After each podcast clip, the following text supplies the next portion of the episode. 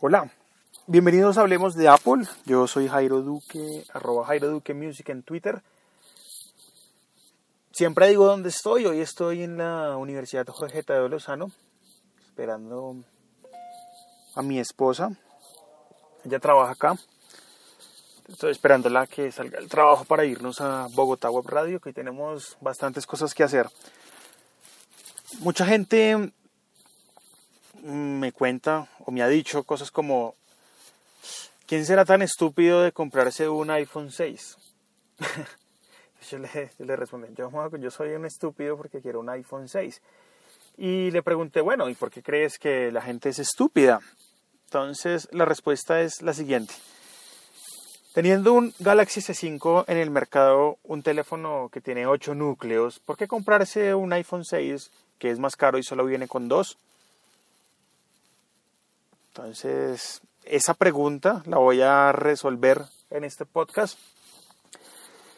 Y en, las, en, las, en, los días anteriores, no sé si algunos de ustedes hayan visto se hayan encontrado con un video en donde enfrentan el último HTC, el Galaxy S5, frente al iPhone 6. Este es un test de velocidad y lo que hacen es abrir aplicaciones, hacer algunas acciones de las aplicaciones abrir bastantes. Claro, eh, ponen un cronómetro a funcionar como una carrera de observación y miran cuál gana. El ganador eh, absoluto fue el iPhone 6. Sí, con dos núcleos ganó el iPhone 6. Imagínese eso. Esto pasa, y lo veníamos hablando ahorita telefónicamente con arroba ciudadano cero, porque no sé si hayan escuchado en algún momento decir a su papá, uy, es que este carro es buenísimo porque tiene mm, una excelente relación caja-motor.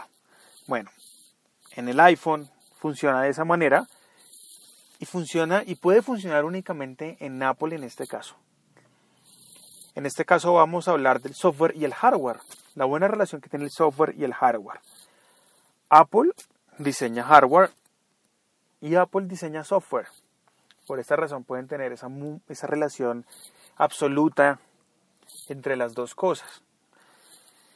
Android diseña el sistema operativo y las diferentes marcas como Samsung, Motorola, Sony y todas las que están allí hacen el hardware. Relación software-hardware, bueno, seguramente habrá alguna cosa, pero no como lo tiene Apple. En este caso, eh, gracias a la relación de software-hardware que tiene Apple, puede lograr resultados de optimización de rendimiento, procesador, eh, velocidad, el tema de la pila y una cantidad de cosas más. Por eso el iPhone 6 gana esta batalla y es un video que voy a buscar para ponerles en, los, en el comentario, en los comentarios de este episodio podcast algo que pude ver también en, en ese tema de optimización es el tema de la cámara. Otro personaje salió por ahí, me dijo, no, pero si aguanta el iPhone 6, pero es que vea que sí, no los mismos 8 megapíxeles, mientras que ya hay teléfonos que tienen 12, 13, 14, no sé cuántos más. Y volvemos a lo mismo. Eh, preguntándole a un profesor de fotografía, tuve el, me lo encontré por ahí en el Poli. El Poli es el Politécnico Colombiano, una universidad acá en Bogotá. Y le pregunté, oiga, entre más megapíxeles mejor la foto. La respuesta fue un rotundo no. Entre más megapíxeles más grande es la foto. Eso quiere decir. Pero la calidad de la foto viene, obviamente, fotógrafo. Pero hay cosas en tecnología que podemos hablar ahora que son, por ejemplo, los lentes, y por supuesto el software. Vuelve y juega la optimización y la relación entre software y hardware. Apple con 8 megapíxeles puede sacar mejores o iguales fotos que un Galaxy S5 con una cantidad o mayor cantidad de megapíxeles en sus cámaras.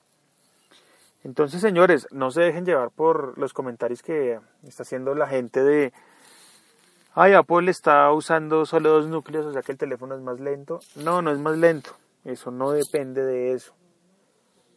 Ay, pero es que las fotos del Galaxy S5 salen mejor porque tienen mejor megapíxeles. No, las mejores fotos no se sacan con más megapíxeles.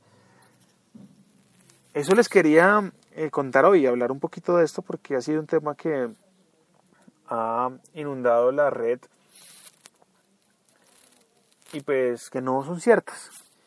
Muéstrale este podcast a sus amigos que están prontos a comprar teléfono y no saben cuál comprar. El iPhone 6 puede ser una muy buena posibilidad. Así que esto fue todo en Hablemos de Apple. Si tiene algún comentario respecto al podcast, hágalo en Twitter en arroba Jairo Duque Music. Y nos hablamos en otra ocasión. Voy ya mismo a buscar el video para ponerlo en el comentario de este episodio. Que estén bien, chao.